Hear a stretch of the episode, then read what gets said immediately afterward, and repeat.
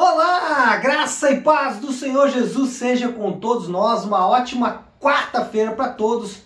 Quarta-feira, dia 14 de outubro de 2020. Bom, quarta-feira é sempre dia de darmos uma palavra pastoral, uma palavra que vai alimentar o nosso coração e fortalecer a nossa fé. E nesta quarta-feira eu quero falar, o tema do nosso devocional hoje é a esperança do Evangelho. Eu quero basear esse nosso devocional de hoje, ou essa esperança do Evangelho, a partir de um texto do apóstolo Paulo, que ele vai falar exatamente sobre a esperança do Evangelho. O ponto central que eu quero discutir com vocês aqui é que muitas vezes, quando nós erramos o alvo, né, quando nós é, cometemos falhas, e isso vai acontecer invariavelmente com cada um de nós em algum momento da nossa caminhada, seja errar o alvo com o próprio Deus, no sentido de pecar, ou errar o alvo com algum irmão, com alguma pessoa próxima de nós, nós ficamos profundamente entristecidos. E a sensação que temos, uma tendência natural, humana, carnal,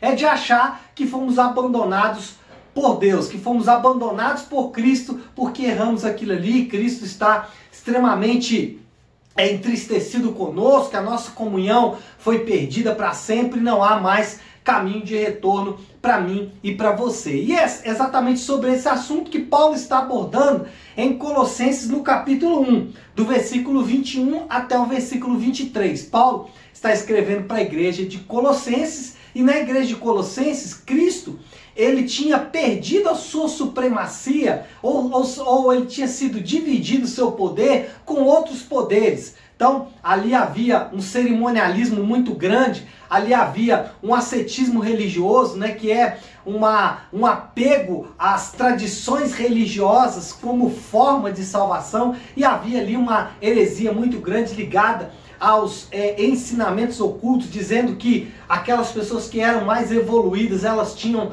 poderes ocultos, né? É, tinha acesso a ensinamentos ocultos que o resto das pessoas não tinham, criando ali uma espécie assim de divisão entre pessoas mais espirituais e menos espirituais e aqueles que eram menos espirituais estavam se sentindo entristecidos, abandonados por Cristo. Então, no capítulo 1 de Colossenses, Paulo vem falar da supremacia de Cristo sobre o pecado, sobre todas essas questões que acabamos de abordar. E Paulo vai falar três coisas importantíssimas que eu quero chamar a sua atenção aqui nessa manhã. Colossenses capítulo 1, versículo 23 diz assim: E a vós outros também que outrora eres estranhos e inimigos no entendimento, pelas vossas obras malignas. Ou seja, Paulo está apelando ao fato de que antes de Cristo estávamos afastados de Deus. Antes de conhecermos ao Senhor, de termos o entendimento do Senhor, de fato éramos abandonados por Cristo. Na verdade, não abandonados por Cristo, mas abandonados pelo nosso pai Adão, mas o fato é que éramos abandonados. E aí ele está apelando exatamente para que nós nos lembremos que sim, que já vivemos uma época que estávamos assim. E aí, como nós vivíamos essa época?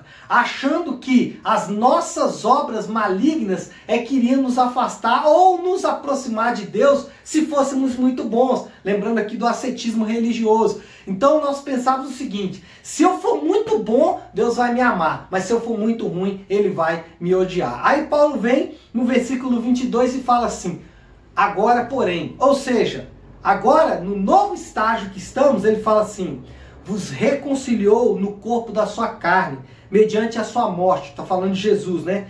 Para apresentar-vos perante Ele santos, inculpáveis e irrepreensíveis. Olha só, Paulo está dizendo: olha, antes vocês viviam cheios de culpa, antes vocês viviam carregados de ações ou de obras que tentavam nos aproximar de Deus, mas isso era incapaz.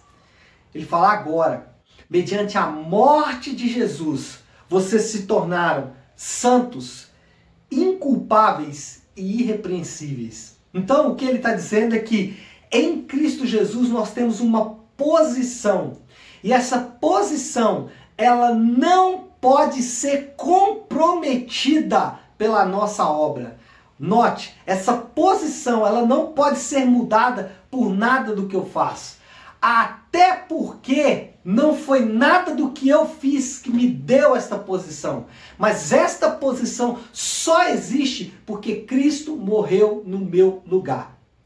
Em terceiro lugar, Paulo vai dizer: se é, versículo 23, se é que permaneceis na fé, alicerçados e firmes, não vos deixando afastar da esperança do evangelho que ouvistes e que foi pregado a toda criatura debaixo do céu, do qual Paulo, do qual eu, Paulo, me tornei ministro. Ele fala assim: tudo isso vai acontecer se você permanecer na fé, se você permanecer na confiança de que Cristo fez isso por você. Ele continua dizendo: alicerçados e firmes, não vos deixando afastar da esperança do evangelho. Ou seja, não permitindo que os erros, as culpas, os nossos pecados, as, no as nossas falhas, que elas são abundantes, infelizmente, não deveria ser assim e nós devemos trabalhar constantemente para que não seja assim. Porém, nós devemos sempre nos apegar a essa esperança, a esperança do Evangelho,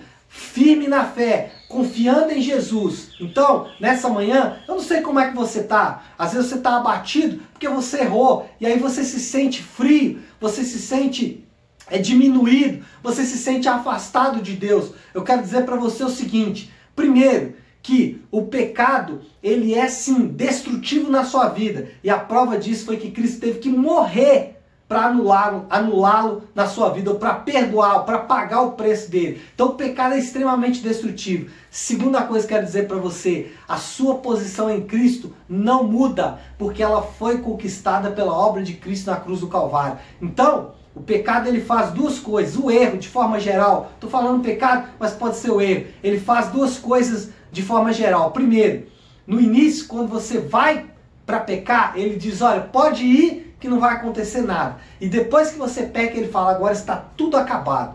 Uma vez que você peca, ele fala: agora não há mais esperança para você. Só que o evangelho, ele fala exatamente o contrário, que o pecado é extremamente danoso muito danoso, que você deve fugir dele com todas as suas forças. Mas uma vez que você cair, você precisa entender que há esperança para você. Então, que você receba nesta manhã esperança, a esperança do Evangelho, que é a obra consumada de Cristo na cruz do Calvário, por mim e por você. Tá bom? Que Deus te abençoe. Uma ótima quarta-feira para todos nós.